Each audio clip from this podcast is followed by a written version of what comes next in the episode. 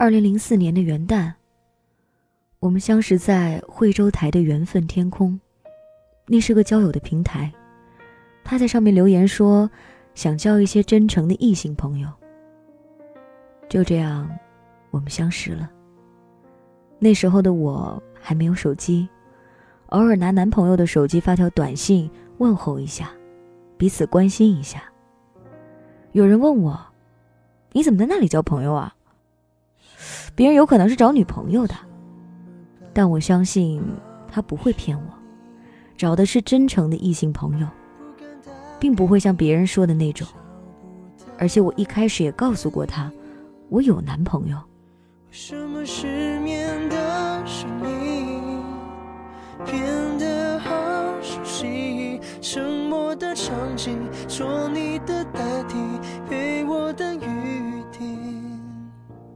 刚开始，我们之间没有太多的话语，也很少联系。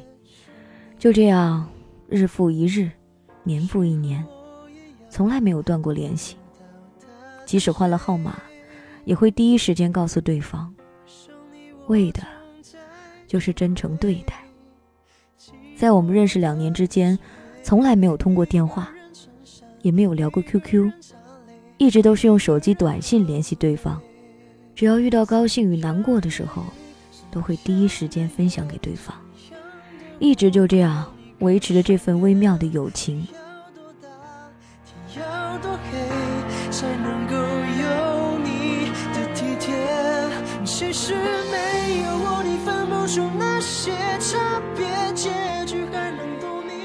也许有人在想，你们之间到底是什么感情？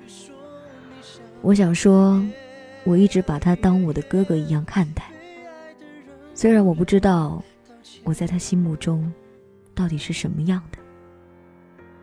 八年后的一天，也就是二零一二年，我申请了一个 QQ，然后我加了他。他问我是谁，我没有告诉他。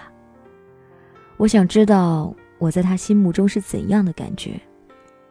我说，我是他收音机里认识那位朋友的朋友。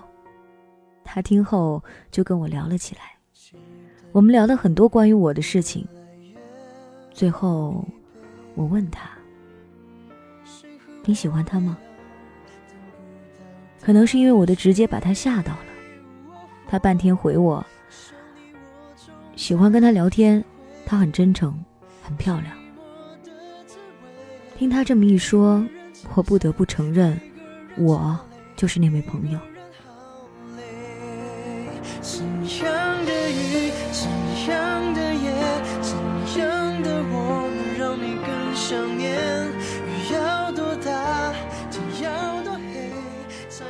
其实我自己也一直在纠结，喜欢一个人没有错，错的是不敢面对。自从有了 QQ。我发觉我们总有说不完的话，每晚都可以聊上好几个小时，天南海北的聊着，聊彼此的家庭、彼此的生活、彼此的工作，聊不完的话题，也使得我们的关系越来越亲密。想念雨要多大，天要多黑才能够有他有点稍胖。我称呼他猪。他说我喜欢笑，喜欢聊天，用呵呵哈哈的傻笑，也称呼我为猪。就这样，我们到现在也一直称呼对方为猪。聊了两年多，一直开心的在网络上畅谈心声，对对方也越来越了解。有时开玩笑说，如果相见会怎么样？还会像网络上一样吗？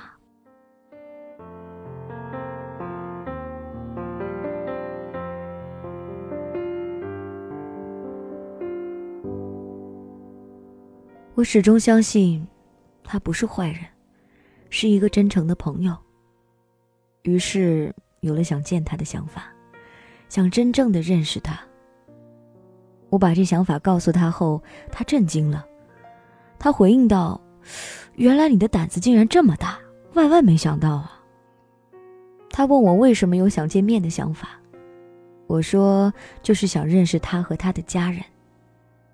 他问我。你就不怕我是坏人？我相信你不是坏人。我始终都相信我的执着。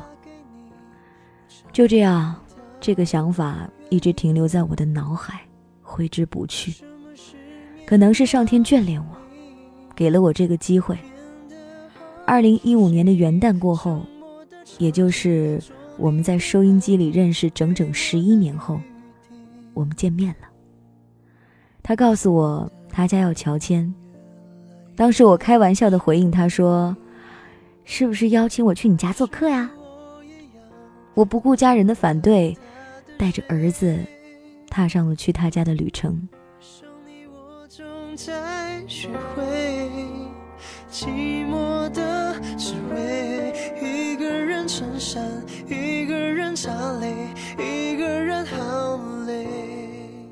经过三个小时的折磨后，终于到了他家。一进他家的大门，他妻子就带着四个小孩在门口迎接。突然觉得有种到家的感觉，尽管那是一个最熟悉的陌生人的家。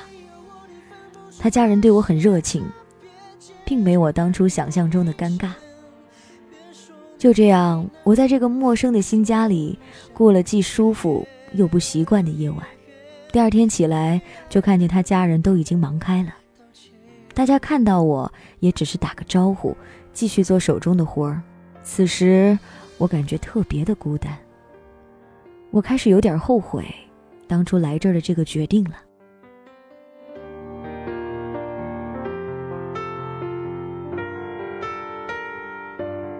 中午吃完饭后，收到了老公的一条短信：“明天就是女儿十岁的生日了，而你却选择去一个陌生人的家。难道我们十三年的夫妻感情都比不上？”你们十一年的朋友友情吗？一句话，刺中了我内心的愧疚和痛楚。是啊，女儿十岁了，从小到大都没离开过她。而如今，我怎么会为了一个陌生人而离开家人？想着想着，不禁泪流满面。我不知道我的任性到底是对。还是错，只能在房间里默默的流着眼泪。过了一会儿，他进来了，我止住泪水，笑了笑。本来并不想让他知道这件事，可最终还是没能逃过他那尖锐的眼光。他轻轻的坐在床边听着，时不时安慰几句。可他并不知道，此时的我。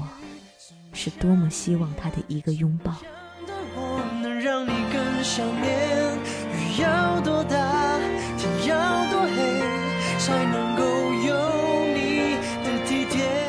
元月十一号是我离开江西的日子，那天天还没亮，他就叫我起床了，因为他们县城没有车到我们湖南，只能从镇上坐三个小时的车到市里，再转车。上了车后，感觉好困，就眯起眼在车上打盹儿。不一会儿，车子一个急转弯，把我的身体斜到了一边。恰在这时，他的手搭上我的肩，把我搂在他的怀里。我感觉到了他的体温。我不敢相信这是真的，头也有点眩晕。我一直眯着眼。没有睁开过，他也就保持着那样的姿势，一直到终点，没有动摇过。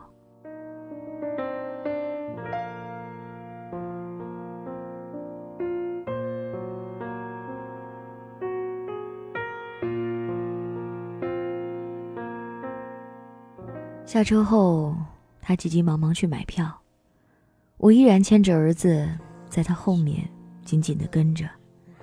到了售票处，却被告知车子在十分钟前离开了。于是就买了下午五点的车票。买了票后，他说带着我和儿子去逛街，可刚出站门口，天就下起了毛毛细雨。我们又只能待在候车室了。在候车室里，他一直挨着我坐，我们就像亲密无间的伙伴，又谈天说地的聊起天来，还时不时的和儿子玩起游戏。玩累了就听听音乐，时不时的提醒他，还有五个小时，四个小时，三个小时。寂寞的滋味，一个人撑伞，一个人擦泪，一个人。那是一个漫长又短暂的几个小时。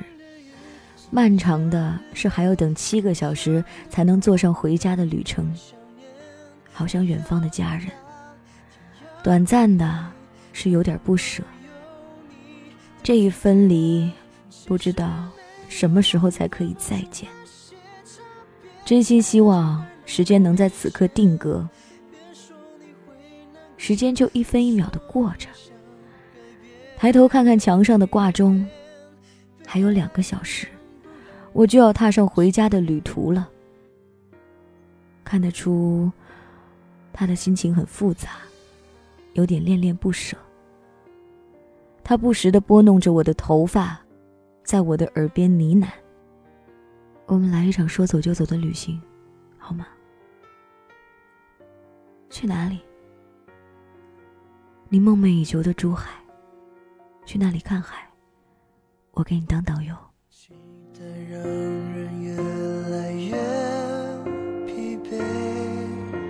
假如可以，还真的希望如此，但事实告诉我们，不可以这样。我们就是朋友。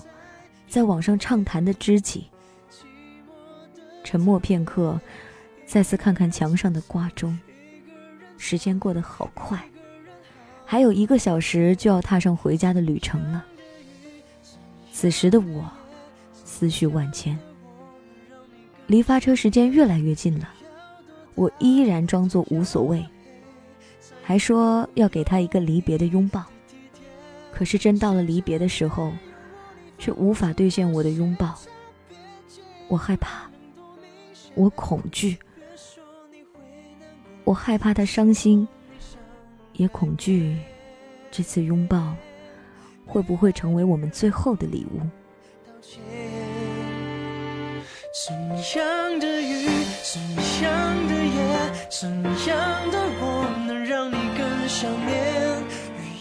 广播里传来。请去往株洲的旅客带好您的行李，抓紧时间上车。心里有千言万语想对他说，但不知从何说起。此时，无声胜有声。到了检票处，他把行李给我，对我跟儿子说了声：“路上小心，注意安全。”好简短的一句话。说完。头也不回的往回走，我知道他此时的心情，没有叫住他，任凭他往回走。我提着行李上了车，静静的等待车子的发动。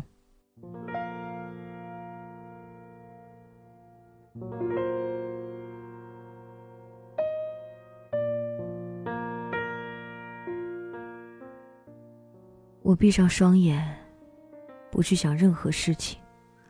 很努力的让自己的心平静下来，可就在车子启动的那刻，我不能欺骗自己的心，眼泪不由自主的掉下来。在车上，他时不时的发微信，询问着我们的情况。直到深夜两点多，我到家了，他才睡觉。又或许，他一夜没睡吧。我们又恢复了往日的时光，依然天天聊着工作、生活。好想对他说：“猪，如果有下辈子，希望还能遇见你。”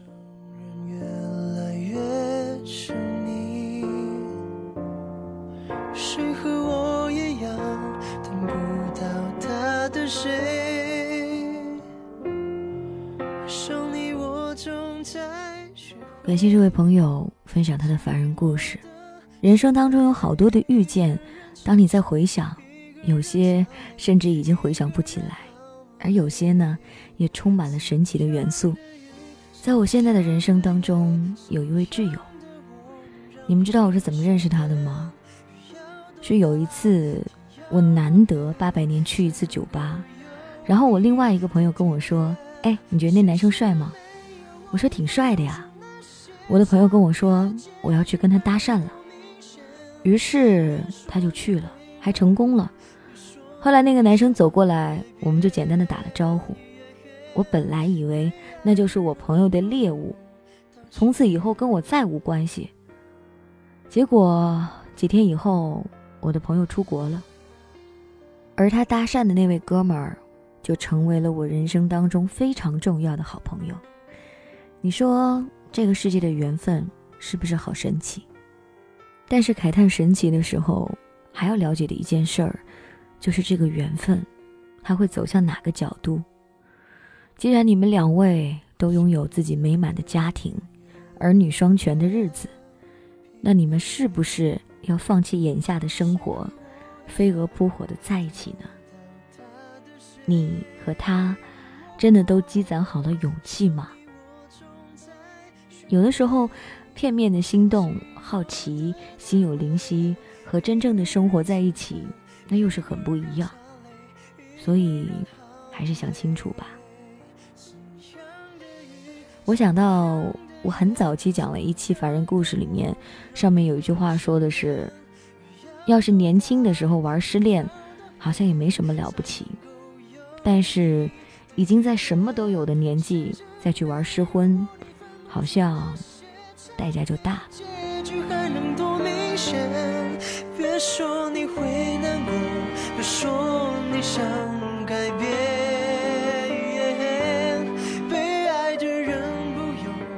这里是凡人故事，这里的故事呢，都来源于听众的投稿，他们是每一个真实而又独立的故事。感谢每一个倾听的耳朵。如果你也想投稿，可以在新浪微博 DJ 白雪的私信里告诉我，也可以在蜻蜓微社区里面留帖子，我也可以收到。如果你想要阅读凡人故事的第一本同名实体书，你也可以在 DJ 白雪的订阅号里面加入购买。很抱歉啊，因为我们在版，我们是希望呢做得更精致，所以发货就延迟了。但是我希望啊，圣诞节的时候你们能拿到手上。